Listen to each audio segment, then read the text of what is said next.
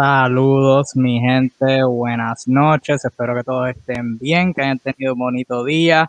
Bienvenidos nuevamente a otra edición de tu dosis de NBA. Hoy, el último día de marzo, 31 de marzo del 2021. Como de costumbre, estamos aquí miércoles.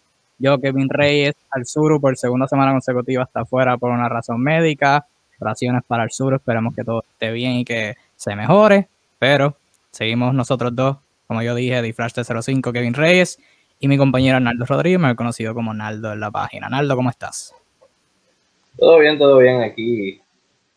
Eh, encantado de saludarlos una vez más y listo para hablar de lo que tanto nos gusta, la NBA, en una vez más en tu dosis de NBA como todos los miércoles. Eso es así, venimos hablando todos los miércoles de los temas más recientes, de las noticias más recientes, lo, traemos los mejores debates relacionado a la NBA, así que pendientes todos los miércoles 7 pm hora de Puerto Rico, República Dominicana, Venezuela, etcétera, etcétera, etcétera. Es un poquito más temprano hoy, pero eh, seguimos duros. Saludos a Douglas, nuestro pana desde Venezuela. Eh, José, como dije, tiene un asunto médico, yo no voy a decir qué es, porque eso es su privacidad, pero sí, pues tiene un asunto, un percance médico y pues este, está en esa. No, no puede estar hoy, pero si Dios lo permite, ya para la semana que viene puede estar con nosotros, eh, como de costumbre, el trío eh, aquí en tu dosis de NBA. Eh, antes de comenzar, en confianza, de no saber desde dónde nos sintonizan, es un placer tenerlos acá, independientemente de si comentar o no. Y nosotros tenemos nuestros temas de los cuales queremos hablar, pero si eres frecuente en el live, sabrás que interrumpimos el flow para contestar los comentarios. Si tú traes un tema, pues lo podemos tocar en confianza.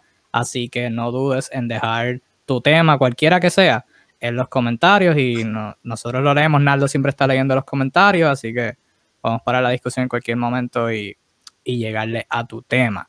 Eh, comenzamos con la noticia, lo más noticioso que ha pasado hoy eh, fue la firma de DeMarcus Cousins a los Los Ángeles Clippers. Ahora, nota el calce. Eh, hay reportes confusos sobre esto. Woj tuiteó que no es nada seguro, que Cousins y los Clippers están en discusiones, pero que todavía no se va a dar una firma. Shams, sin embargo, tuiteó que en efecto de Marcus Cousins y los Clippers están llegado a un acuerdo. Según Woj también dijo que fue un contrato de 10 días. Shams nunca dijo de cuánta longitud fue el contrato. Anyways, punto focal. Cousins firma con los Clippers. Eh, está ahora mismo en Los Ángeles. Está haciendo, ¿verdad? Todos los protocolos de, de COVID de, de la NBA para poder debutar eh, próximamente con ellos. Se une a, a Kawhi, con quien ha jugado ya en varios equipos All-Stars, su compañero antiguo Ray John Rondo, con quien estuvo en, New Orleans y Sacramento, que Rondo pues llegó en la fecha límite de traspasos, todavía no ha jugado eh, con el equipo. Eh, pero, ¿verdad? Obviamente, como dije, no sabemos la longitud de, de la firma, pero por ahora, Cousins en el equipo de manera general eh, ¿Cómo piensas que encaja en los Clippers? Eh, ¿Cuál sería su rol eh, en, este, en este equipito que lleva una buena racha y se espera que sean un contendor en el oeste? O sea, son un contendor en el oeste, se espera que, que lleguen lejos. Seguro. primero que nada, me para hablar de sorpresa sobre Cousins, primero me sorprendió que los Houston lo hayan dejado ir. Él se estaba desempeñando muy bien con ellos en el error que le estaban dando. Este, y se estaba manteniendo saludable me sorprendió cuando lo dejaron ir. Ahora me sorprendió luego, después, me sorprendió ver que duró tanto para conseguir un, contrato después de lo que él demostró en Houston, que podía hacer en un rol del banco o de al menos 20 minutos. Este, demostró que puede tener un, buen papel, saludable. Este, y obviamente, pues ya después cuando comenzó el tema del buyout, que es un tema que tuvimos más adelante, pues eran demasiados hombres grandes en la lista de los buyouts como para llamar la atención Cousins, ahí es donde entonces él pasa a un segundo tercer plano. Pero a última hora consiguió un contrato con los Clippers, como bien dijiste, aparentemente es de 10 días, eh, todavía no está claro si va a ser de 10 días o no, pero de todos modos, lo importante es que ya va a estar con ellos. Este, creo que es una buena adquisición para los Clippers. Los Clippers obviamente son, como ya bien dijiste, son, un equipo contendor. Eh, y obviamente para contender, sabes que tienen unos equipos que son competencia. Los equipos en la oeste, todos tienen hombres grandes fuertes, eh, buenísimos, como eh, Utah tiene a Gobert, como Phoenix tiene a, a DeAndre Ayton, como obviamente los Lakers adquirieron a, a, a Andre Drummond recientemente y Anthony Davis que ya lo tenían. O sea que son equipos que tienen hombres grandes sólidos y los Clippers no podían ser eh, la excepción. Ahora pues ya tienen a Zubac y añaden a DeMarcus Cousins que al primero que se le pare de frente le mete un tortazo y que sea lo que, que, pase lo que tenga que pasar. A él no tiene miedo de meterle un cantazo al, primero que se le pare de frente. Este, así que habiendo dicho eso, me parece que es un buen fit. Abre la cancha, mete el triple, coge rebote, eh, se puede ir tú al tú, es un tipo fuerte. Yo creo que es una buena adquisición y creo que va a ser un muy buen papel con, los Clippers este, viniendo del banco siempre y cuando se mantenga saludable, que esa siempre va a ser el objetivo y esperamos que así sea porque podíamos ver los jugadores lastimarse. Sí, no, eh, Héctor, eh, comentaste sobre Charlotte cuando terminamos hablando de Cousins, hablamos un poquito de Charlotte. Eh, sobre Cousins, sin duda alguna es una firma con opciones, o sea, al fin y al cabo esto es lo que se trata, la firma, opciones. Tú miras el cuadro de los Clippers y solamente tienen dos hombres grandes, Serge Ibaka y Vita Zubac. Esos son los únicos dos hombres grandes legítimos, o sea, que, tienen. La firma de Cousins es para tener opciones, obviamente, y pasó mucho en el fin de semana, luego de la firma de Aldrich, y obviamente con el tema de, Brooklyn y su super equipo y toda la cuestión. Eh, una cosa es el nombre de Marcus Cousins y otra cosa es de Marcus Cousins en realidad ahora mismo. O sea, los Clippers no están firmando All-Star de Marcus Cousins que puede promediar un doble-doble y va a ser una bestia en el poste ni nada por el estilo. O sea, los Clippers no, están... no es Sacramento de Marcus Cousins. Para ni Sacramento ni New Orleans. O sea, esto es de Marcus Cousins, jugador de rol. Va a ser el tercer hombre grande de la banca cuando estén saludables detrás de Ibaka y Zubac, independientemente en el, en el, en el orden que los ponga. Va como tú dijiste, abrir la cancha, va a ser una amenaza tirando de afuera, como lo fue en Houston. Eh, va a ser el mejor pasador hombre grande que tienen ahora mismo, o sea que es una opción que puede crear en el perímetro. Ocasionalmente darle la bola una dos o tres veces en el poste para tener otra opción, pero esto no es nada más que para tener opciones al fin y al cabo. Y como dije, no se sabe si es 10, 10 días, o sea, si esto es 10 días, lo pueden tener para profundidad porque Sergi Ibaka ahora mismo está lesionado, lo pueden haber firmado para tener un segundo hombre grande y cuando Ibaka vuelva ya se va. O sea que esta firma en los playoffs puede no ser relevante. Pero por el momento ahora mismo, a lo que Ibaka vuelve, eh, va a ser eh, la, la, reserva, suplente de Subac, va a dar buenos minutos cuando Ibaka esté saludable, si es que se queda toda la temporada, habría que ver este, qué puede traer. Ahora en ofensiva es súper brutal. El, el, fit, obviamente, este, cuando estén saludables, hay un montón de jugadores que pueden manejar la bola. Él es ese jugador que puede quitarle expresión. En defensa, eh, ahí es donde está un poquito dudoso. Eh, Cousins no se ha movido tan bien eh, esta temporada, lo que va con Houston y luego de todas sus lesiones, ¿verdad? Se entiende que no se pueda mover tan bien, así que se lo toman como quieran, pero es una realidad. Va a ser interesante ver cómo los Clippers balancean eso, pero sin duda alguna eh, es, para tener opciones. O sea, no esperen mucho de Cousins en los Clippers en términos de números, ni nada por el estilo, ni. O sea, nada así. Esto es para tener opciones, un jugador de rol que añaden, una firma así de, un, que puede tener buen impacto, pero no es como que algo que, que sí, pone por encima. sí, definitivamente. O sea, DeMarcus Cousins es un jugador que traen, como dije, para, para poder tener fuerzas para medir en la pintura cuando les toque jugar con equipos fuertes en la pintura, como los que mencioné. Y obviamente el rol de, de, de DeMarcus Cousins es en una buena noche, dame 12 puntos y 5 rebotes. Eh, dame 12.5 rebotes, mete 2, 3 triples y, tú sabes, hiciste el trabajo. Me cumpliste. ese es el DeMarcus Cousins que, que están firmando hoy. No, como bien dijiste, no es para nada el DeMarcus Cousins de Sacramento o New. Está muy lejos de esa realidad. Las lesiones no lo han dejado ser ese Cousins de antes.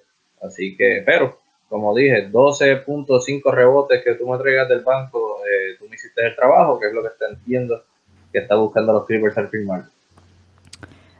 Vamos a quedarnos en los Clippers un poquito antes de contestar la pregunta de Héctor. Porque vamos a hablar de los Clippers en general. Si tienen opiniones sobre la firma de Cousins o los Clippers, pueden dejarlo en los comentarios en confianza en cualquier momento. Héctor Flores nos comenta eh, sorprendidos con el desempeño de Charlotte. Hace unos meses, cuando dejé mi stand y los puse sextos, y mucha gente me dijo loco. Nosotros te dijimos loco, de hecho. Eh, nosotros no, esperábamos nada de, de, Charlotte. Ciertamente al sorprendido. Diría que en gran parte de eso es por la Melo Ball, pero se lesionó la Melo Ball y siguen ganando. esto, esto, es un trabajo en conjunto. Gordon Hayward, Terry Rozier me ha sorprendido mucho. Yo no era eh, tan amante de Terry Rozier. Me, ha, silenciado, ha jugado bastante brutal y están jugando rápido, los jóvenes están jugando con energía. Eh, la defensa ha sido un trabajo en conjunto porque no tienen un defensor así súper bueno, o sea, todo es trabajo en conjunto. Buena energía, un equipito joven, de los más jóvenes en la liga, de hecho. Eh, y, es un trabajo todo el mundo, o sea, todo el mundo hace de su parte. De Bonte Graham ahora no tuvo un buen comienzo a su temporada. De sexto hombre estuvo jugando bastante bien. Ahora que la Melos eh, cayó con la lesión, está jugando aún, mejor. Eh, ha, sido brutal. Contestando preguntas, sí, estoy súper sorprendido, definitivamente. Son, son uno de los equipos que están con los Knicks, que están una victoria por encima de, de 500. O sea, están top 5 en el este ahora mismo. Sin duda alguna ha sido, ha sido una súper sorpresa está en cuarto. O sea, definitivamente estamos súper sorprendidos con el desempeño de Charlotte. Eh, como bien dijiste, gran parte de ese éxito se debe a, a, a la Melo Ball y lo grande que jugó desde que lo pusieron en el juego regular. Pero como bien dijiste, lo perdieron y siguen ganando. Todavía están batallando contra buenos equipos. Están compitiendo contra todo el que les toca entrar a la cancha. Gordon Hayward no se ve tan, la firma de Gordon Hayward no se ve tan loca como parecía al principio. Este, y, definitivamente, definitivamente estamos muy sorprendidos con lo que Charlotte ha hecho. Eh, eh, increíble, definitivo. Eh, es que Rozier en el plus ha sido genial. Devontae Graham empezó como jugador regular, vino del banco y no perdió su rol. O sea, siguió haciendo su, su buen papel. la Melo Ball, al contrario, empezó en banco hizo un buen papel, vino del cuadro regular, hizo un mejor papel aún. Eh, Villombo ha lucido bastante decente en lo que es la defensa. Eh, le acaba de llegar, que no había participado, y ayer tuvo un juegazo. Así que eh, definitivamente están, están siendo muy, muy, muy colectivos y, definitivamente nos están sorprendiendo. Malik Monk, PJ Washington, todos, todos, todos los jugadores de Charlotte están luciendo a la altura y están en cuarto lugar compitiendo contra los mejores. Eh, Steven, saludos. Saludos, saludos. Qué bueno que estás aquí con nosotros. Eh, gracias por ser mi admirador. Cierto que en Douglas comenta Rozier el top 5 de los peores point guards de la liga el año pasado. Em, no, probablemente. Entre, los que eran cuadros regular, maybe. Probablemente, quizá, quizá. Eh, hablando, volviendo a los Clippers, los Clippers antes de la firma de Cousins adquirieron a Rondo un poquito, adquirieron a Rondo, vamos a hablar de eso ahora, porque hicimos nuestra, nuestra conversación antes del deadline, este es nuestro primero live después del deadline, no es tanto noticia, pero en este contexto sí, los Clippers no han estado completos desde que se acabó el receso de All Star, pero siguen ganando, han ganado 8 de sus 11 partidos desde el receso. Ganaron seis corridos antes de perder ayer contra los Orlando Magic. Eh, ¿Cuán mejor hace Rondo a este equipo? Porque siguen jugando bien sin él y sin Paul George y sin un montón de, equipo, de, jugadores, perdón. ¿Cuán mejor los hace Rondo? O sea, ¿qué trae Rondo a, la cancha a los Clippers que los hace mejor de lo que ya están jugando? Pues mira, los Clippers son lo suficientemente buenos como para llamarlos contendores en la oeste y eso no es un, un, un título que se le da a cualquier equipo en la oeste. Incluso Utah todavía el soldado y está primero. Es difícil de llamarlos un contendor. No todo el mundo lo cree todavía. Pero los Clippers definitivamente son contendores. El hecho de que están jugando bien de los que juegos que mencionaste, 11 de los 8 de los últimos 11 eh, siete de los últimos nueve son todos contra equipos de playoff. Eh, valga la redundancia, todas las victorias son contra equipos de playoff. Las seis victorias corridas que tuvieron fueron contra equipos de playoff y anteriormente se fueron uno y uno contra Dallas. Así que son todos equipos de playoff que están luciendo muy bien. Ellos están luciendo aún mejor. Este, excepto que, pues, la noticia, lo que hace noticia en el equipo de los Clippers es cuando pierden juegos como los de ayer ahí es en donde la gente se da cuenta de que los Clippers están en el NBA. Porque lo que les gusta es tirarles el paso. Eh, habiendo dicho esto y yendo al tema del que me hablaste, eh, la adquisición de Ronda definitivamente es buenísima. De hecho, incluso la adquisición de Cousins eh, me encanta para ellos. Es buenísimo para ellos. y creo que Rondo les da una, una dimensión distinta a este equipo Diría que en cuanto a el cambio, Luke Williams, dos picks por Ryan Rondo me pareció demasiado. Los dos picks los encontré totalmente innecesarios. Pero sí era un cambio necesario para ellos, el traer un point guard natural como Ryan Rondo. La veteranía es un campeón, dos veces campeón, super veterano, excelente pasador, decente defensor.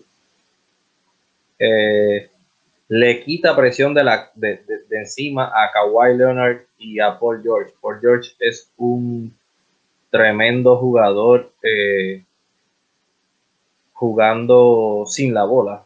Paul George ha sido muy bueno en su carrera jugando sin la bola. Eh, buenísimo jugando con la bola también, pero es, es tremendo jugando sin ella.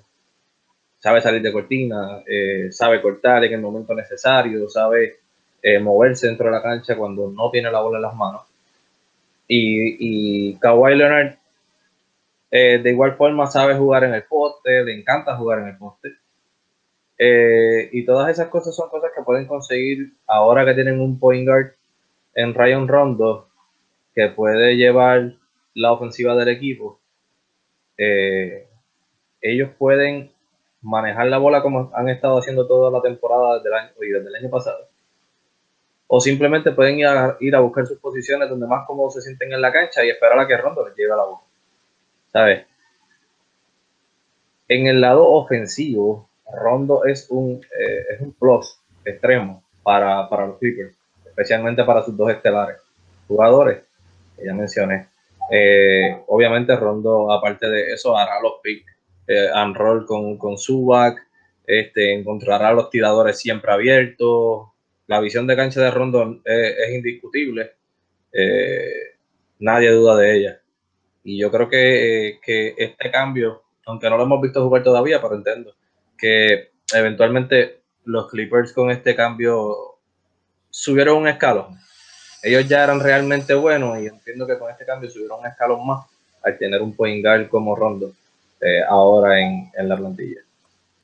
Sí, porque yo, yo siento que los Clippers, o sea, independientemente pienses cuál sea mejor entre los Williams y, Rondo, eso es, irrelevante. Lo que, lo que sí es importante es que los Clippers antes de este cambio tenían demasiados anotadores. O sea, no, no es que tengan jugadores que necesitan el balón en sus manos, porque eso es una cosa, pero que ninguno sea un playmaker per se. O sea, el mejor playmaker que tenían este año era Kawhi. Y Kawhi nunca ha sido playmaker, que es bueno, es bueno para Kawhi, que, que inicie, que cree para sus compañeros, pero si eres tu mejor playmaker, pues tu, tu playmaking en tu equipo no está tan bueno. Así que traerá Rondo que su, o sea, su, su estilo de juego es pasar primero, tirar después, o pensar para tirar después, y luego si acaso tirar, es un, es un plus. Eh, independientemente, o sea, Rondo, tú miras los números, en Atlanta no estaba luciendo tan bien en el rol que, le tenían de, mentor suplente detrás de Trey Young, pero independientemente de los números estén ahí o no, Rondo es un líder. Sí, pero nadie, ha olvidado, nadie ha olvidado su rol la temporada pasada en los playoffs de los Lakers. Ah, claro. cómo los hizo lucir a todos eh, de manera excelente. Y yo creo que eso es lo que la gente, y especialmente los Clippers, están esperando de Rondo y eso es lo que comentó Steven, que Steven puso Rondo es una bestia, uh, en Playoff Rondo se vuelve loco, todos sabemos cómo es Playoff Rondo, así que en el aspecto macro, o sea, Rondo se mueve de Atlanta, un equipo que no estaba jugando tan bien y no tiene tanta atención nacional, juegos televisados, nada de la cuestión, a Los Ángeles, que es un buen mercado, sea, ya vimos lo que hizo Rondo en Los Ángeles, con los Clippers que tienen juegos televisados. Y no es chiste, las estadísticas lo dicen, Rondo en juegos televisados juega mejor que en juegos que no son televisados. O sea, esa, es la realidad. Y ya esto es un plus. Y lo, lo, que tú estás diciendo, o sea, sabe organizar y sabe crear y va, va a hacer la vida de todo el mundo mejor. Y ciertamente es, un big plus como, como un líder vocal, que eso es algo que...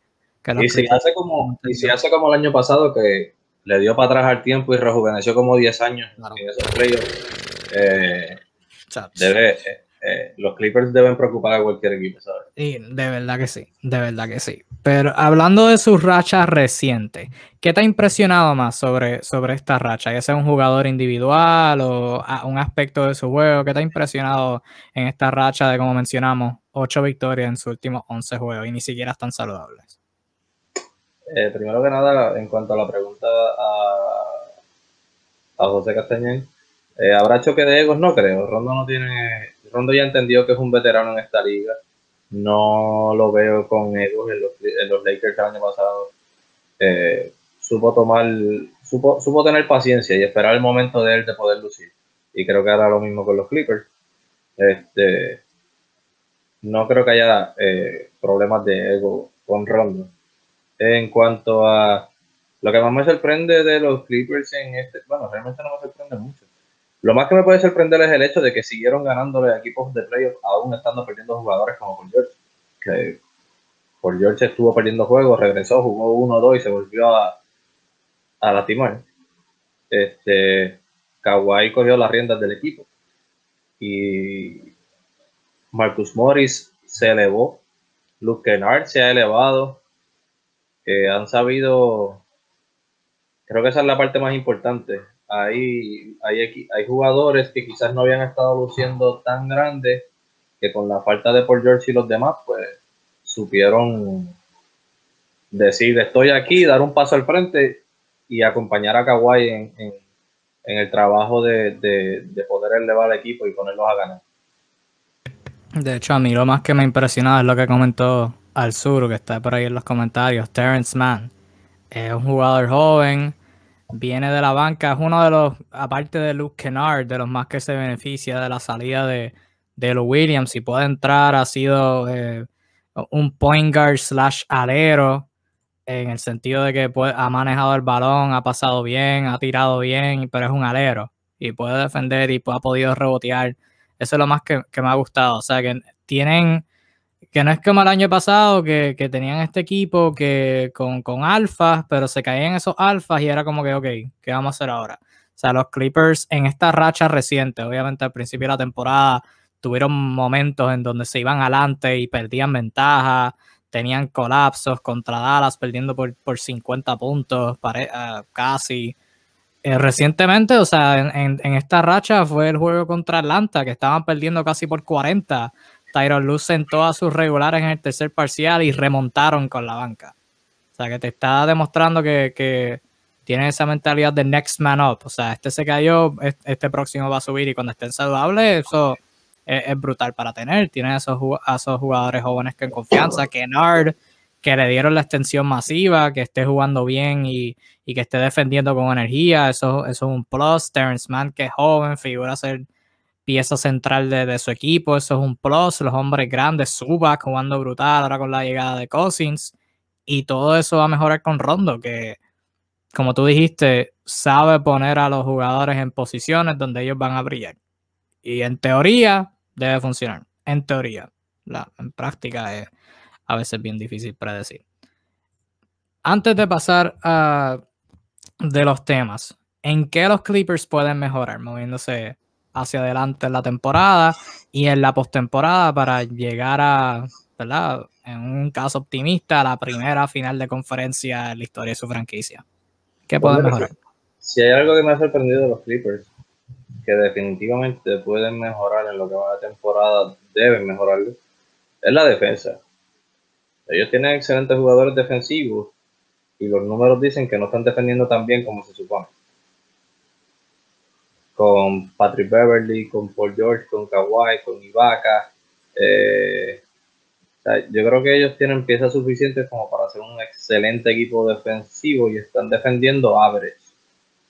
Y esa es la parte donde yo entiendo que ellos como equipo eh, tienen lo necesario para mejorar y deberían mejorarlo. Sobre todo ¿verdad? Este, hablando de playoffs, que, que, es cuando la defensa se intensifica. No tengo duda que en playoffs van a mejorar, porque obviamente la intensidad del juego mejora, cambia. Pero es algo que deberían ir mejorando desde ahora para tener, para estar listos para los playoffs. Pero no, no piensas que esos números que mencionaste, que los Clippers están defendiendo promedio, no están inflados por el hecho que Patrick Beverly se ha perdido gran parte de la temporada?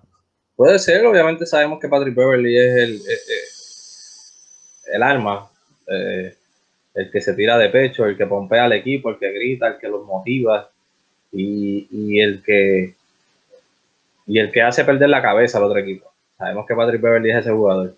Este, definitivamente eso es gran parte del porqué.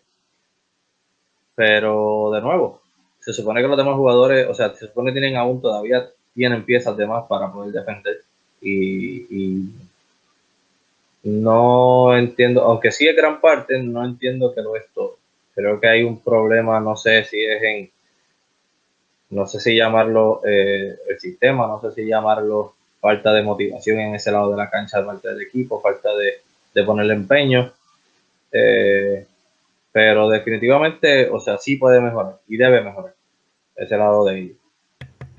Bueno, veremos a ver qué pueden hacer los Clippers. Den confianza. Cualquier opinión que tengan sobre los Clippers, cualquier cosa de NBA, lo pueden dejar en los comentarios y en confianza hablamos de ello. Pasando a un próximo plano, el otro equipo, Los Ángeles, como tú mencionaste, hicieron una, adquisición un poquito controversial. Eh, con la adquisición de Andre Drummond, obviamente hubieron otros cambios. Eh, se espera que Andre Drummond debuta hoy eh, con los Lakers, o se espera no, ha sido confirmado. Y también confirmado eh, por dirigentes, Eric Spolstra confirmó en conferencia de prensa que Víctor Oladipo estará debutando con los Heat mañana. Los Heat han jugado como tres o cuatro juegos desde el deadline. Oladipo ha estado enfermo, recuperando, no sé qué, pero estará debutando ahora con Miami. Vamos a hablar un poquito de ellos dos. Obviamente hay otra, otros movimientos que pasaron. Gorgie Jeng va a debutar hoy con San Antonio. Ese fue otro buyout. Aldrich todavía no se sabe cuándo vaya a debutar. JG Reddick no se sabe cuándo vaya a debutar con Dallas. Pero los principales hoy van a ser Drummond y Oladipo. Porque siento que estos son los que más, más grande impacto pueden tener en sus respectivos equipos en cuestión de jugadores que no han jugado eh, con sus equipos. Y son dos, situaciones diferentes, así que vamos por, por parte. Obviamente empezamos con Drummond, es hoy. Los Lakers no están al 100%, o sea, están súper lejos del 100%, sin Anthony Davis, sin LeBron, y ya eso, eso es una pérdida de como 50% de capacidad, eh, básicamente. ¿Qué rol ves a Drummond teniendo ahora? Cuando, o sea, ahora, hoy, cuando esté en el equipo ahora que no es tan saludable. Hoy, hoy de por sí, hoy, si tuviera que proyectarte o decirte algún tipo de, predicción, te diría que eh, Andre Drummond probablemente va a debutar con los Lakers con su primer 2020 en la franquicia. Creo que tiene la motivación necesaria. Él no necesita mucha motivación para rebotear. Es el mejor rebotero de la liga. Este, pero creo que tiene la motivación para, para lucirse un poco más. Y creo que el equipo lo va a buscar un poco más de lo normal para darle la bienvenida, sobre todo sabiendo que no está LeBron y que no está Anthony Davis. Eh, creo que va a tener bastante oportunidad de tiro. Este, y va a alcanzar los 20 rebotes. y es muy probable que alcance los 20 puntos. Si de una de las dos no estoy seguro, es de los puntos, pero creo que como quiera lo va a hacer. Eh, esa sería mi predicción de hoy. Ustedes saben que hasta ahora voy. Que vas 1 y 0. Lo que has hecho es una predicción. Pero la, bueno, la de, la de la camino. Bueno, la, la, por si no sabe, Les dije que no terminaba el Lakers, ya está en Lakers. Les dije que el año que viene terminan los Knicks. En el offseason firman los Knicks. Eso lo vamos a ver en el offseason. Hasta ahora, pues ya está la mitad de la profecía cumplida. Eh, ahora vamos a tirar esta de hoy, que estoy esperando un 20-20 de Drummond. En cuanto al fit con el equipo, o sea, tener a Anthony De hecho, antes, antes, que siga, la última vez que Naldo hizo una predicción, para el que no está aquí frecuente, fue Blake Griffin va a hacer un donqueo en su primer, o sea, el primer field goal de Blake Griffin en Brooklyn va a ser un donqueo. Y en efecto, eso fue lo que pasó. Continúa. Te dije que Blake Griffin iba a tener su primer canasto, bueno, que iba a, tener su primer donkeo en el primer juego y que iba a ser en el primer canasto, efectivamente así. Este, ahora estoy esperando un 20-20 de Drummond en el partido de hoy, sin, la, sin estar Anthony Davis, sin estar LeBron James, eh, Andre Drummond, yo creo que le van a dar toda la bienvenida por todo lo alto para que se sienta cómodo y contento en su nueva casa. Y va a debutar de esa forma. Este, en cuanto a su fit con el equipo completo, o sea, tener a Anthony Davis y Pedrón en la pintura es algo. Eh, es absurdo, o sea, eso, es un abuso. Estás teniendo. Estás teniendo al mejor hombre grande con el mejor rebotero de la liga. Y acompañado de debatiblemente el mejor líder de la liga, que es LeBron James. ¿Sabes? Y todos miden más de 6, 8. Eso está fuerte. No va a estar fácil de, de, de, llevar. no, va a estar fácil de competir la pintura con esa gente. Este, no quisiera ser un hombre grande en la liga en estos momentos.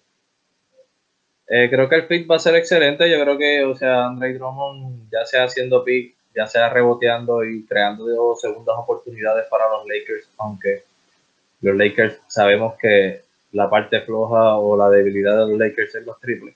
Así que las segundas oportunidades que cargue Drummond difícilmente van a convertirse en triples, pero definitivamente va a crear segundas oportunidades. Va y evitar que los demás equipos creen segundas oportunidades.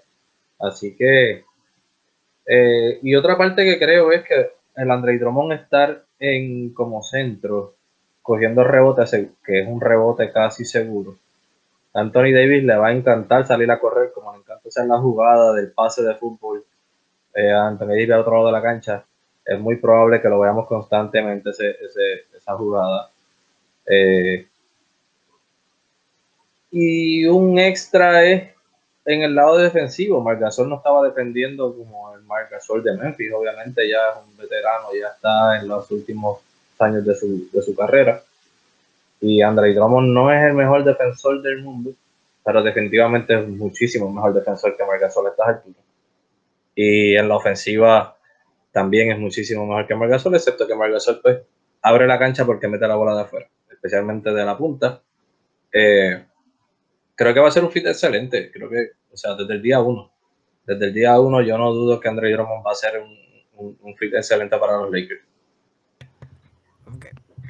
Ya, vimos el día 1 hoy, pero a largo plazo, cuando este equipo esté saludable, varias cosas. Primero, eh, cuánta, cómo se van a ver sus oportunidades en ofensiva, porque si están saludables, ¿verdad? Esto es largo plazo, los Lakers van a estar en la postemporada, ¿verdad? Se espera. Eh, van a tener a Anthony Davis, van a tener a LeBron, van a tener a Schroeder. Eh, ¿Cómo van a ser las oportunidades de Drummond con el balón?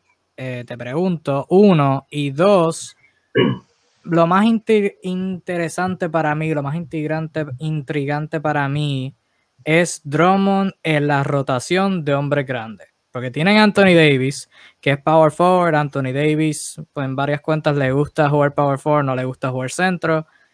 Pero en centro añaden a Drummond. Ya tenía a Gasol, que no está no, no, ha sido lo mejor esta temporada, pero se, sigue generando, sigue dando buena producción en sus 15, 20 minutos por juego y siguen teniendo a Montres Harold, que ahora, especialmente recientemente, ha estado jugando al nivel del año pasado, que fue sexto hombre del año. ¿Cómo, cómo que es que esa rotación de, de hombres grandes se sortea, particularmente entre Gasol, Harold y Drummond, que no son jugadores que por lo menos bajo mi perspectiva, quizás tú puedas pensar diferente, no son jugadores que tú puedes jugar uno con el otro. O sea que uno se va a ver afectado en minutos. ¿Cómo, cómo tú ves esa rotación eh, siendo resolvida? Pues mira, si algo vimos de Frank Vogel eh, la pasada temporada, especialmente en los playoffs, es que sabe, sabe cómo marchar. Yo creo que la rotación de, él con sus hombres grandes va a depender del macheo. Va a depender de contra quién se esté enfrentando. Eh, aún así, o sea, no dudo, no dudo que, que, por lo menos en, en, en, average, Andre Drummond yo no creo que llegue a los 30 minutos por juego. No creo que va a llegar ahí. Obviamente, como tú dijiste, Anthony Davis va a jugar en ocasiones de centro con Montres Este, rara la vez o por muy pocos minutos en el juego vamos a ver a Montres junto con Andre Drummond. Eh, obviamente eso le cerraría la cancha a LeBron James demasiado. Sí, y eso no es tan ideal. Eso no en defensa, en defensa, de Jesucristo. Eso... Claro, porque lo que acabamos, lo que acabamos de decir, eh, los Lakers, la debilidad de los Lakers es la falta de triple. Entonces, Dennis Schroeder le encanta penetrar. LeBron James le encanta penetrar. Y tener a Andre Drummond en la pintura, con Montres en la pintura también, porque no son capaces de meter la bola de afuera, pues les va a cerrar la cancha. Así que no creo que vayamos a ver esa combinación de Harrell con, con Andre Drummond. La vamos a ver por par de minutos, pero no creo que vayamos a verla por más de 10 minutos, no la vamos a ver en un juego. Eh, realmente, o sea, va a ser una combinación de ambos, uno entra, el otro sale en la mayoría de los casos excepto cuando Anthony Davis pues necesite descanso, que probablemente le den dos o tres minutos de descanso con ellos dos juntos en cancha, pero eh, también está Margasol para juntarlo con, con y evitar juntar a esos dos. Yo creo que, que Frank Vogel eh, va a hacer ese trabajo bien. Este, claro, a menos que como dije, dependiendo del macheo. Si se van a enfrentar quizás a un Denver pues van a tratar, siempre van a jugar grande, como hicieron en los playoffs pasados. Si se enfrentan a equipos que, pues, eh, resulta que tienen un equipo grande y que les encanta usarlo, eh, es muy probable que, por ejemplo, contra, contra Rudy Gobert, para evitar que coja rebotes ofensivos, en lo cual es demasiado bueno, eh, Andre Drummond juegue muchos minutos. Pero en cuestión de average como tal, no creo que Andre Drummond promedio más de 30 minutos por juego los Lakers por la rotación de hombres grandes que tiene. Creo que esa es mi, eso es lo que mi visión con, con, Drummond en los Lakers. Este, obviamente, con más de 20 minutos André Drummond hace un doble Pero más o menos eso es lo que veo, eso es lo que, eso es lo que estoy viendo que, digo, no lo que presiento que va a pasar, ¿no? Que Fran va, va, va, a hacer y, va, y de la manera en la que va a utilizar a Drummond. En ofensiva, en el mejor de los casos, creo que será una cuarta opción probablemente quinta. Una vez lleguen todos y estén saludables, Andre Drummond será un jugador de maybe 12, 13 puntos por juego. Este, antes de que lleguen ellos, pues LeBron y Anthony Davis, pues tendrá toda la verde del mundo. Tratarán de jugar con él. Sí, yo acuerdo perfectamente con eso. Eso iba a decir. Cuando, cuando todos estén saludables, yo creo que Drummond, el rol ideal de Drummond en los Lakers es el rol que tuvo Damian Jones no hace mucho. Eh, reboteando, obviamente mucho mejor que Damian Jones. Eh, va a poder rebotear, sus puntos van a venir el rebotes ofensivo, eh, va a ser el, mejor rebotero en defensa, el que coge el rebote, se la pasa a un armador para que, para que haga la ofensiva, armador o LeBron, whatever. Pero su, su principal aporte va a ser defensa, en la pintura, reboteando, que es considerado defensa, y en el pick and roll. O sea, cuando todo el mundo esté saludable, no creo que Drummond sea alguien a quien los Lakers le estén dando la bola. O sea, En el poste, Drummond en Cleveland no, no era la, más, la ofensiva más linda del mundo, con Drummond con el balón en isolation. Me, da pesadillas pensando en eso, pero eh, sí, no, no creo que vaya a ser alguien así que en el poste, o sea, Schroeder, o sea, en cuestión de opciones no, pero en cuestión de jugadores que van a tener la bola, Schroeder, LeBron, eh, Kuzma, el mismo KCP puede ser, eh, jugadores del perímetro así que puedan quizás setear a Drummond, pero ahora que nadie está, que nadie está saludable, o sea, si yo tengo que escoger entre Drummond, Kuzma o Schroeder, eh, apretado, pero Drummond, Drummond, va a estar por ahí, va a tener sus oportunidades porque, o sea, no, no hay remedio ahora mismo. Y yo creo que sí, eh, va, a ser interesante ver, ese fit. Si está, yo creo que, o sea, si estás viniendo a los Lakers, Drummond, no, Drummond tiene que ser brillante. O sea, si va a venir a los Lakers, tiene que saber de una que va a sacrificar ese rol.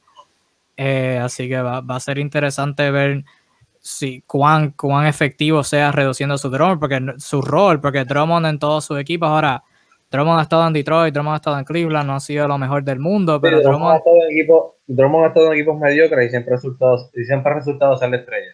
Es que le O sea que ahora en los Lakers va a ser interesante ver cómo, cómo se ajusta. La palabra clave, yo la palabra clave, y tú tocaste en eso brevemente, es opciones.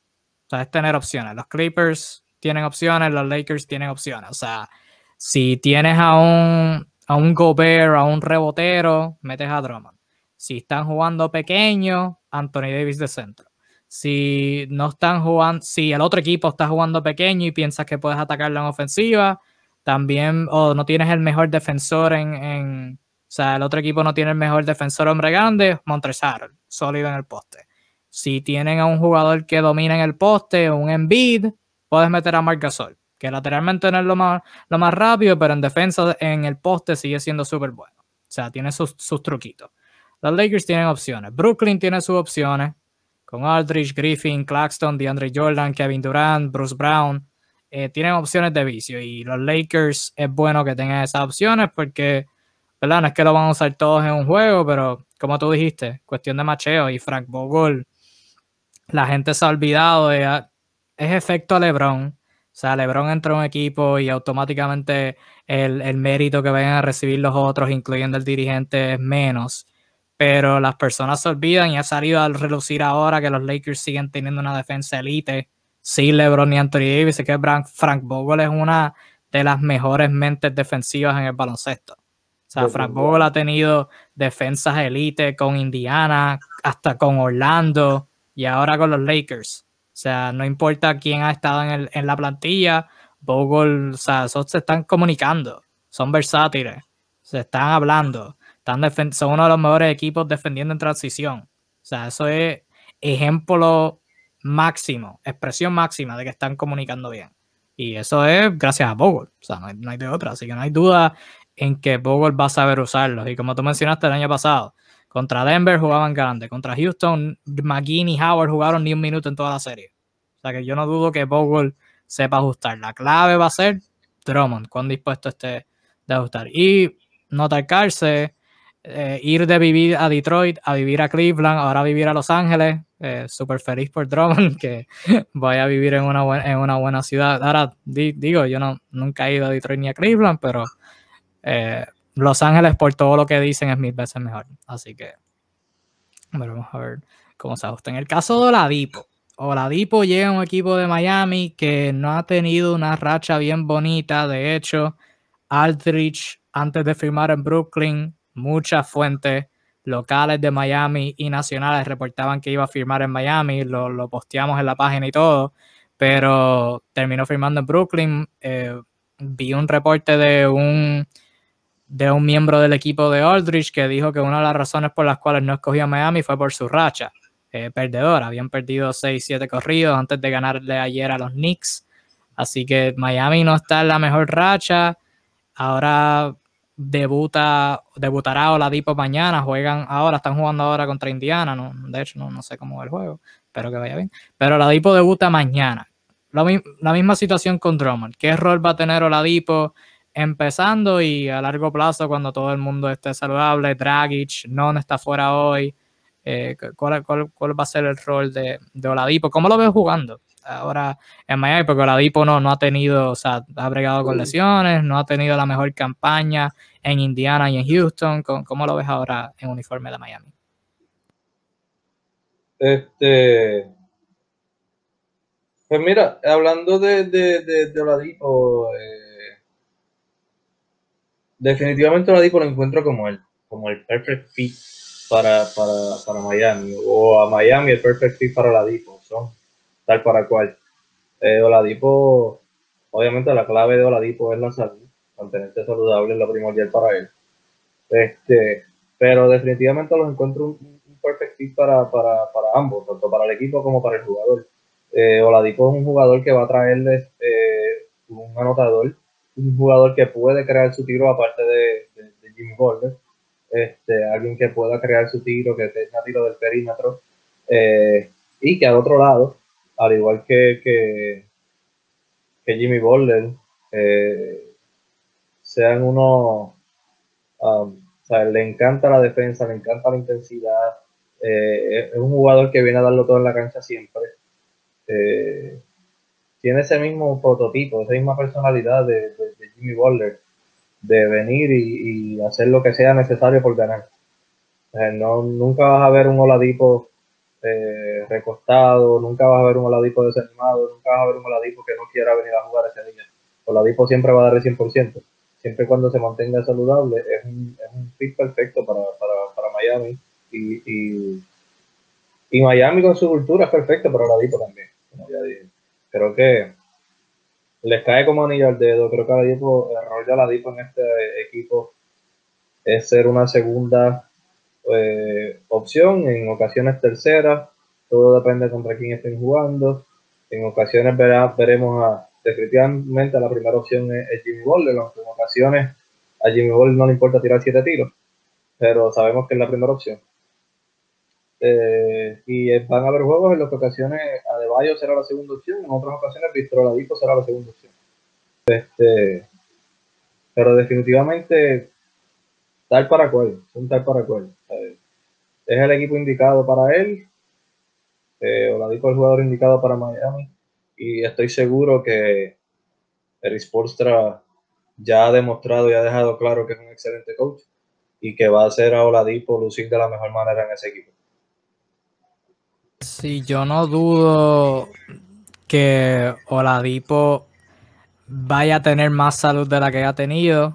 Eh, a través de varias fuentes, Miami es una de, las mejores organizaciones en términos de, su nutrición, de su, cu cuán saludable mantienen a sus jugadores, los programas, el heat culture, como le llaman, toda la cuestión.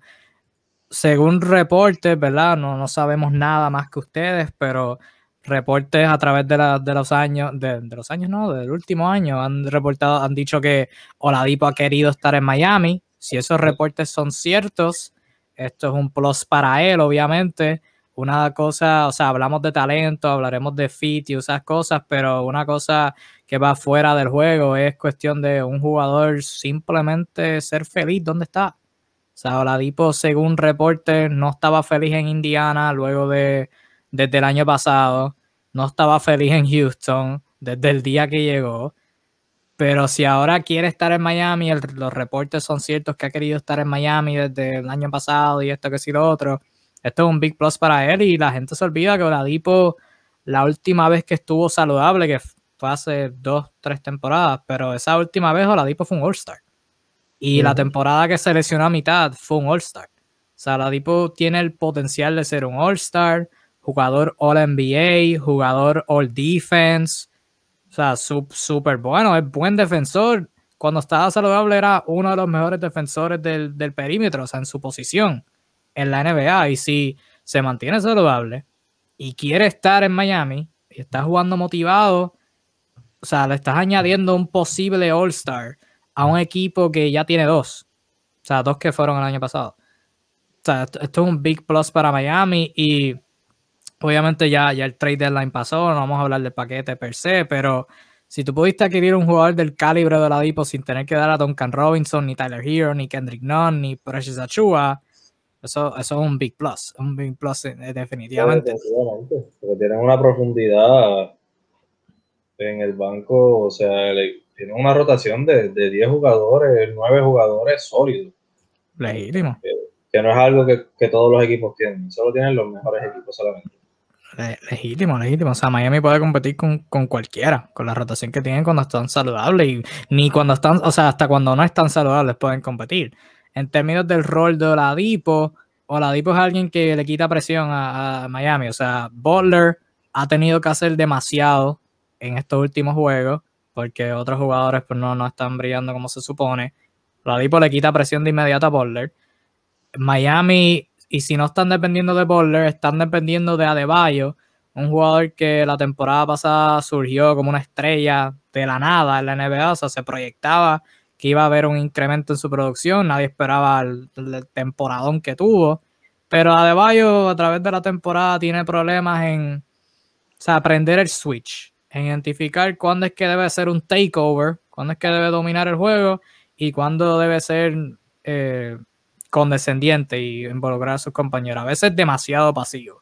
Las veces que tiene ese momento takeover, o sea, se convierte en un tremendo jugador, pero cuando no los tiene es frustrante para ver. Y si no están dependiendo en ellos dos, están dependiendo o de jugadores muy jóvenes, como Tyler Hero, Duncan Robinson, Kendrick Nunn, Gabe Vincent, que esta es su primera, segunda temporada en un rol incrementado. Y si es la segunda es peor, porque ahora las defensas lo han averiguado un poquito y tienen, jugar con, tienen que ajustarse al scouting report. Y pues ha sido un ajuste difícil, particularmente para Duncan Robinson, que no ha tenido la mejor campaña tirando. O de Goran Dragic, que viene de una lesión y ya Dragic está fuera de su prime. O Dragic está, está ahí allá arriba en edad. O sea, que Oladipo está ahí en, en in-between. O sea, Oladipo no es ni muy joven ni muy viejo, está ahí en su prime. O sea, con toda, aún con todas las lesiones que ha tenido Víctor Oladipo en los últimos dos años y toda la cuestión, todo el, discurso negativo que hay de Oladipo, Oladipo solo tiene 28 años. O sea, Oladipo está ahí en, en, su peak, ahí, está ahí. Y si se puede mantener saludable, esto, esto es un All-Star. Espero que haya más break ya si el break se ve como menos minutos, menos eh, posesiones con el balón en sus manos o simplemente descansar para Dragic y Butler, que ya sabemos que para la postemporada, si es que llegan, que todavía es una duda, pero si, si llegan a la postemporada, Butler y Dragic pues, van a estar ahí y van a, y van a brillar por lo menos como se espera. En términos de, de, además de ellos, le puede quitar presión a los jugadores jóvenes. O sea, los jugadores jóvenes mm, tenían la bola en sus manos un montón y, obviamente tener que lidiar con defensas colapsando contra ellos no ha sido lo más ideal. Oladipo es alguien que ha manejado la presión, que sabe manejarla y le puede dar a ellos mejores oportunidades. O sea, que no es el no es un playmaker per se, pero su gravedad le quita, le, quita presión a ellos. Playmaker, pero es muy bueno manejando la, bola y controlando el juego. Es, una, es, un ball handler adicional que le da, que le da a Miami este, para cuando para quitarle peso a Jimmy Butler. O sea, cuando Jimmy Butler está jugando para Travis, está en la banca o simplemente está lesionado, los, Miami Heat no tienen un, jugador que pueda distribuir o que pueda eh, crear como lo hace Víctor Ladipo. Lo más cercano que tienen es, es Tyler Hero y Tyler Hero no es ese tipo de jugador realmente y, no, y no tiene la veteranía, la experiencia ni la consistencia que puede traer Víctor Oladipo juego. Así que definitivamente, o sea, es un plus, porque al tener a Víctor Oladipo, Tyler Hero siempre va a caerse en su rol de ser un shooting de ser el tirador. Al igual que Duncan Robinson. Duncan Robinson no... A Duncan Robinson yo no le doy la bola para que la ponga en el piso. Claro. A Tyler Hero, pues, para crear su propio tiro después de un fake o algo así, sí, pero para jugar como point guard eh, todavía no ha demostrado ser capaz de, hacer bien ese rol. Así que Víctor Oladipo les, da les da ese, esa, esa ayuda en, lo que es el manejo del balón y el controlar el juego. Este, aparte de crear su propio tiro, que siempre es importante. Y tú no puedes depender de un solo creador de, de, su propio tiro en el equipo, porque cuando vienen los playoffs, eh, defensas intensas como la de Sixers, como la de Milwaukee, eh, van a venir a doblar a Jimmy Butler y necesitan a alguien más que maneje la bola. Ese va a ser Víctor Oladipo ahora.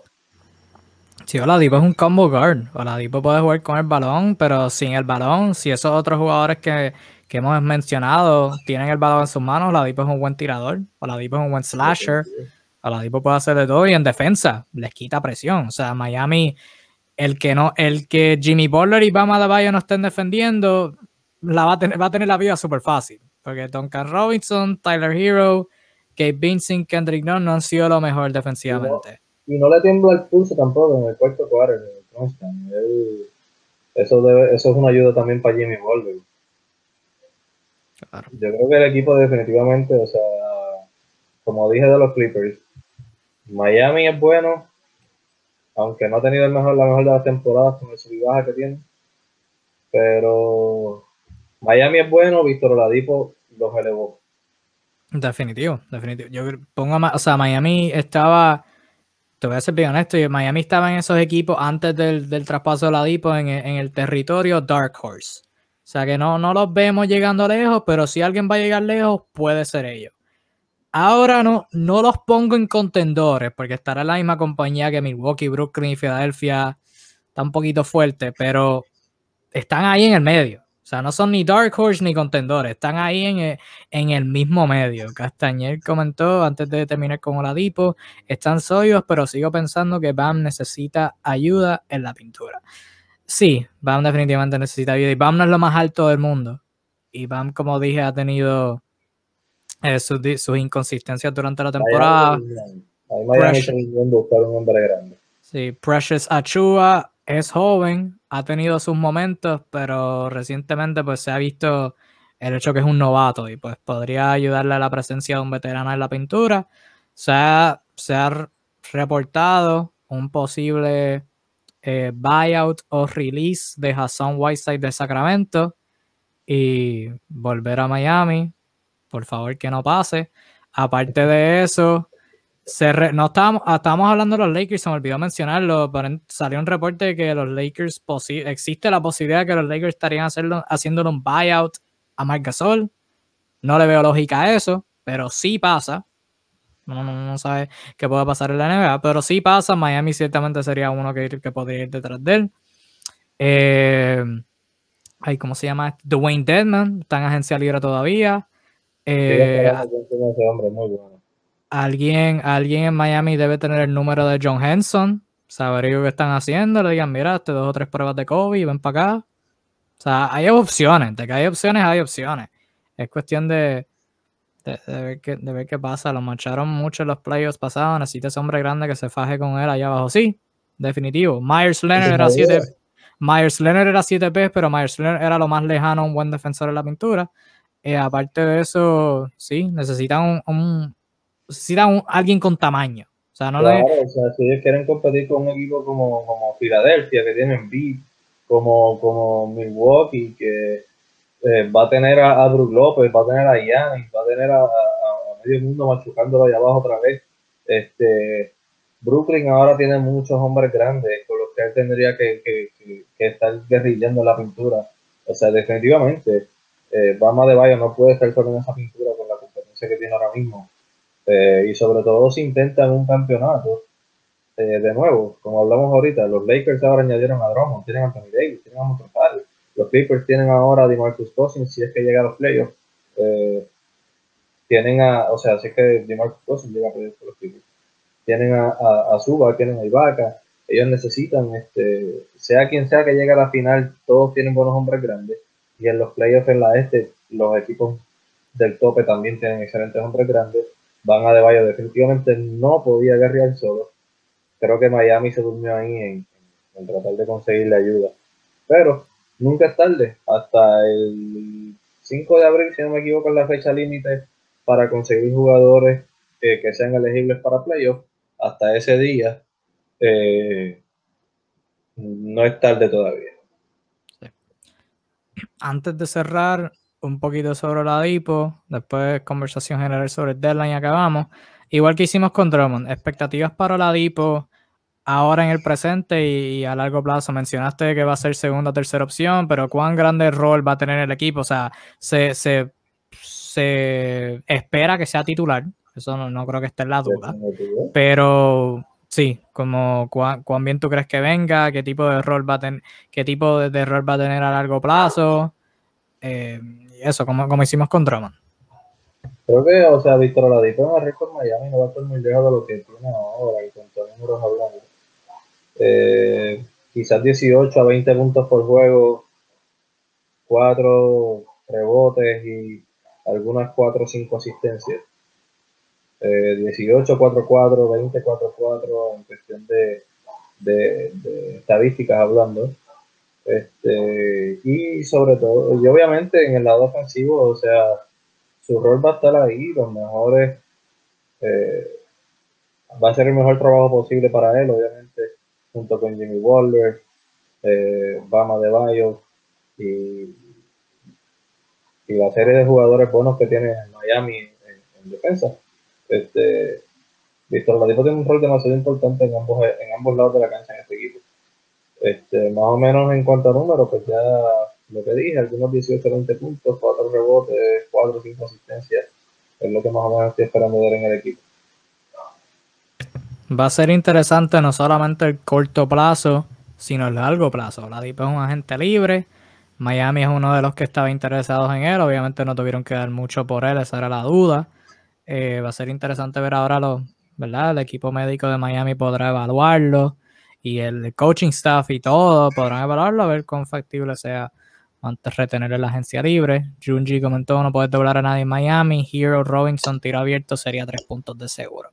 Esa es la cosa, no están doblando y Robinson lo está teniendo súper difícil. No ha tenido los. O sea, no, no. Antes, el año pasado, todo el mundo lo dejaba solo porque no sabían quién era pero por una temporada, eh, una temporada completa estuvo metiendo los tiros y eh, termina brutal. Antes de cerrar, lo, que pasa cuando yo dije lo que dije de doblar a Jimmy Butler era que no había un manejador de balón. O sea, tú doblas a Jimmy Butler y siempre y cuando el defensor que dobla a Jimmy Butler no sea Duncan, el que defienda a Duncan Robinson, el que defienda a Tyler Hero para un triple, eh, Miami no tenía muchas opciones a menos que Goran se estuviera en cancha, que sabe ser un buen poder.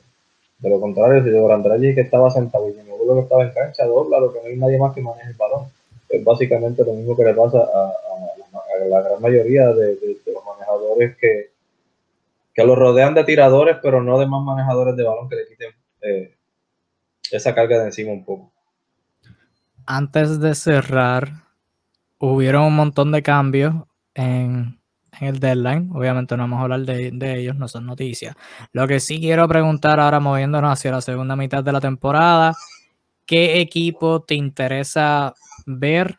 Eh, aparte de los que mencionamos, Los Ángeles Lakers y Miami Heat, ¿qué otros equipos te interesan ver ahora en la segunda mitad de la temporada, luego de sus movimientos? Ya sea que adquirieron a alguien o, ¿verdad? Perdieron, perdieron piezas. ¿Quién, quién te interesa ver? Pues obviamente los Brooklyn Nets. Obvio. Eh, la adquisición de Blake Griffin y la Marcus Aldrich es algo que hay que ver cómo van a encajar y cómo van a hacer que la maquinaria funcione y qué tan bien va a ser eh, el rol de, Blake Griffin y la Marcus Aldrich, eh, probablemente viniendo del banco. Este,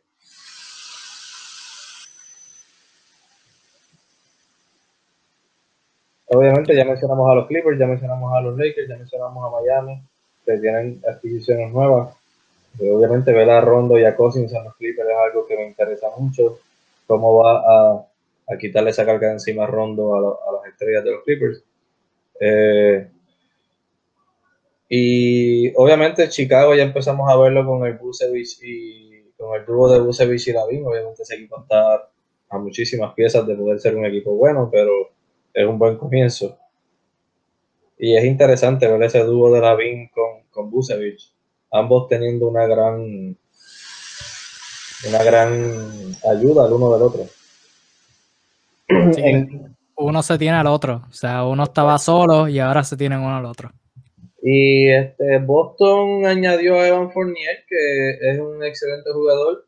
Obviamente no tuvo el mejor de los debuts, pero es un excelente jugador. Este, y obviamente les da profundidad, les da un anotador del banco, si es que va a venir del banco. Eh, si es que va a venir del cuadro regular, como quiera Marcus Smart del banco, es un excelente jugador. Eh, les da profundidad, que es algo que, o sea, Boston necesita con urgencia. Sí. Eh, y, el, y, el y el cambio que hicieron mandando a Thais a Chicago, le abrió minutos a Robert Williams de ser regular y, y, ha jugado brutal. Yo los dos equipos que yo mencionaría son, bueno, este ya lo hemos visto y ha sido brutal. Ha sido Denver con la adquisición de Aaron Gordon, que con, y lo comenté en el live que hicimos oh, del, del trade deadline, que Gordon con un rol súper grande en Orlando no se estaba viendo tan bien, con un rol mínimo se puede ver brutal, en Denver se ha visto brutal y Michael Porter Jr. ha estado jugando súper brutal también y la presencia de Aaron Gordon le quita presión a él en ambos lados de la cancha, o sea que muchas veces estábamos criticando a MPJ por no ser buen defensor, ahora con Gordon no lo tiene que ser y ha jugado súper brutal. El otro equipo, este no es un contendor, de hecho fue, fueron los que hicieron la venta de liquidación de todos los que hemos mencionado, pero Orlando me, interesa ver los equipos ahora en la segunda mitad que tienen que desarrollar talento y Orlando ahora con cuando vuelva Cole Anthony, eh, cuando esté saludable Gary Harris, ver si puede retomar su carrera, que no, no, no, jugó, no jugó tan bien en Denver los últimos dos años. Chuma Ukiki ha jugado súper brutal, novato. Y RJ Hampton, que demostró potencial en Denver, ahora verlo con un rol un poquito más grande. Y Terrence Ross, que es el, es el, único jugador, el mejor jugador que tienen disponible, verlo eh, lanzar todo y verlo eh, promediar 30 tiros por juego. Eh, nada, eso sí iba a decir algo, pero estás en mute. Portland, Portland con la adquisición de Ronnie Hood, tener una tercera voz ofensiva. Norman Powell, Norman Powell, no Ronnie Hood. Adiós. El cambio fue Ronnie Hood para afuera. Este, el cambio de Norman Powell este, como tercera opción del equipo, eh, ahora con, con McCollum, que ya llegó, Nurkic, que acaba de llegar. El equipo está completo. Equipos con tantas lesiones están batallando las mejores posiciones de la oeste, no están muy lejos de todos los demás. Ahora con el equipo completo, eh, me interesa mucho ver lo que son capaces de hacer. Carmelo Anthony está jugando del banco eh, de los mejores. Este, eh, obviamente Norman Powell, que debutó muy bien en, Portland y le quita eh, carga, le quita defensa de encima a Lillard y a McCollum. quizás no los pueden presionar tanto ahora porque hay otro jugador que sabe crear su tiro, que poco antes del cambio metió 43 puntos en un juego en Toronto. Este, está en su mejor momento. Y obviamente eh, la defensa ahora de Nurkic que defiende bastante bien, junto con Robert Covington y, y, y, Derrick Jones Jr., que han defendido excelente toda la temporada. El equipo se ve ahora por fin completo, o ya se está viendo prácticamente completo. Este, me interesa mucho ver lo que son capaces de hacer ahora, en esta segunda mitad. Sí, va a ser interesante verlos a ellos y a muchos equipos ahora en la segunda mitad que la búsqueda por un puesto en los playoffs está intensificando, va a ser interesante verlo y lo vamos a estar hablando semanalmente acá en tu dosis de NBA si todo va bien, todos los miércoles 7 pm, ahora Puerto Rico, Venezuela, República Americana, etcétera, etcétera, etcétera. Pero nada, esto ha sido esto por hoy. Volvemos ya la semana que viene, es abril, la temporada regular está cerca por acabarse. Eh, pero por hoy esta ha sido tu dosis de NBA, 31 de marzo de 2021. Gracias a las personas que sintonizaron, a los que dejaron comentarios. Fue un placer tenerlos acá otra semana. Eh, denle like, compartan la transmisión, compartan la página y síganos para, para más contenido. Estamos cerca de los, de los 30.000 followers, así que sigan por ahí que viene mejor contenido del que estamos trayendo ahora. Pero nada, nos vemos la semana que viene. Esto ha sido tu dosis de NBA con The Flash. Inaldo. Hasta entonces, disfruten el baloncesto, cuídense mucho, protéjanse y nada, nos veremos en la próxima. Adiós.